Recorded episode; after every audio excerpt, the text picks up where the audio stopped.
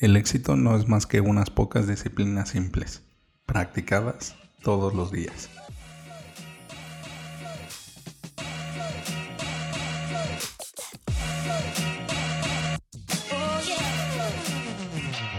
Hola, ¿qué tal? Bienvenidos a Ventaja Podcast, el podcast en donde hablamos de principios, estrategias y tácticas para los negocios tradicionales, online y startups. El día de hoy vamos a hablar de la disciplina. Si tienes alguna duda o comentario, entra a ventaja.com.mx diagonal contacto y házmelo llegar por medio del formulario.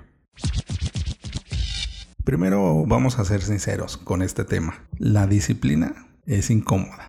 El ser disciplinado es bastante incómodo porque significa que tenemos que hacer algo que en ese momento no queremos hacer y esperar una recompensa que aún no podemos ver. Además, nos obliga a dominar nuestros impulsos y urgencias lo que es tremendamente difícil. La disciplina se va construyendo desde nuestros primeros años de, vida y mucho depende de nuestros padres o de nuestros tutores o de esa persona que nosotros idolatramos. Ellos son los que nos forjan esta, esta habilidad, esta capacidad, el tener la constancia y el tener que hacer las cosas cuando se tienen que hacer, no cuando nosotros queremos, y mucho menos cuando no recibimos algo a cambio en el instante. Y la verdadera disciplina no es nada fácil. No es nada fácil porque justo ataca nuestros principios de ocio y de estar dispersos. Porque es un plan a largo plazo, a mediano plazo y a veces hasta a corto plazo. Y atenta contra nuestra salud. Porque a pesar de que nos digan que es algo que tenemos que hacer, nos cuesta muchísimo trabajo. De hecho, nos puede costar hasta la vida. Simplemente con este ejemplo. Si no tenemos la disciplina de cruzar por los puentes, es muy probable que nos atropellen, que un automóvil pase por encima de nosotros y atente contra nuestra vida. Hay algo muy curioso que yo he visto en algunos puentes peatonales, que los perros callejeros se cruzan por ellos y los seres humanos se cruzan por abajo. Es una cuestión bastante, bastante rara, nuestra condición humana. Y sí, es muy difícil, no es nada fácil. También cuando nos repetían el lávate los dientes, lávate las manos, fájate, no te jorobes, habla bien, abre la boca, saluda, despídete, bueno, toda esa disciplina que se va construyendo con los años, justo nos hace las personas que somos ahora. Y justo son las cosas que nosotros reflejamos en nuestros negocios. Porque si no somos disciplinados con nosotros mismos, no lo vamos a hacer con nuestro trabajo ni con nuestro negocio. Y mucho menos con nuestros proveedores y nuestros clientes y nuestros colaboradores. Y bueno, ya vimos que no es nada fácil. Pero ¿qué es lo que podemos hacer? La primera cosa que tenemos que hacer es calmar nuestra mente es decir, no negociar. Cuando tenemos algo que no queremos hacer y nos duele y nos duele hasta en el cuerpo, no negociemos, no pensemos en ello, solo hagámoslo. La disciplina se construye así, sin pensar. Es algo que vamos construyendo en el día a día, es algo que nos va a dar pie a construir cosas más grandes. Y la disciplina tiene que ser una actividad de tiempo completo.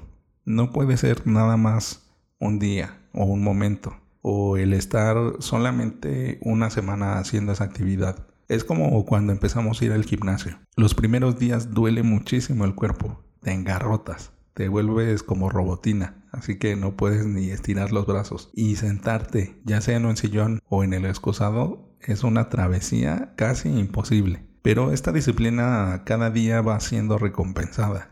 Cuando ya llevas dos meses, tres meses medio año, un año o varios años, tu salud físico, o sea, tu estética cambia radicalmente. Eres otra persona y es una recompensa bastante satisfactoria. Y esto no solamente es un tiempo de una o dos horas, también se complementa con la alimentación y con el descanso. Si no descansas y no te alimentas bien, pero vas dos o tres horas al gimnasio, no sirve de nada. Es algo de tiempo completo. También con nuestras actividades. Si solamente publicas una cosa en redes sociales cada dos o tres semanas o cada dos o tres días, pues no tiene sentido.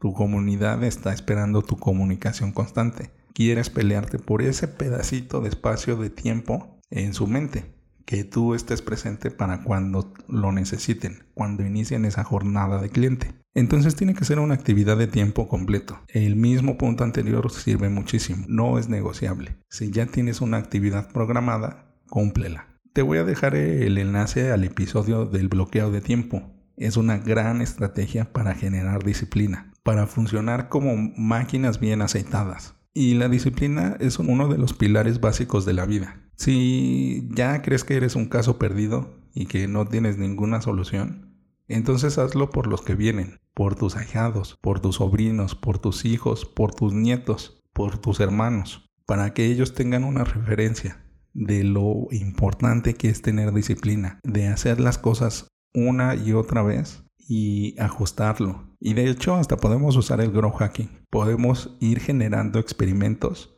digo, o un método científico Podemos ir generando hipótesis, ejecutando experimentos y obtener resultados para nosotros calificarlos y entonces decidir qué es lo que vamos a seguir haciendo. Si lo vamos a ajustar más o de hecho ya tenemos algo bastante optimizado y conseguimos un resultado que estamos buscando. Tan básico es este pilar de la vida que es lo que nos forja nuestros hábitos y nuestra postura ante la vida. Hay situaciones en las cuales todo parece adverso pero si uno sigue construyendo lo que tiene planificado y esa visión clara, la disciplina te va a rescatar siempre, siempre, siempre, siempre. Ya sea que tengas que cambiar de rumbo, ya sea que tengas que cambiar de vida, de ubicación geográfica, de trabajo, de pareja, cualquier cambio, la disciplina siempre es ese salvavidas que te va a ayudar a tomar el rumbo y agarrar carrera nuevamente.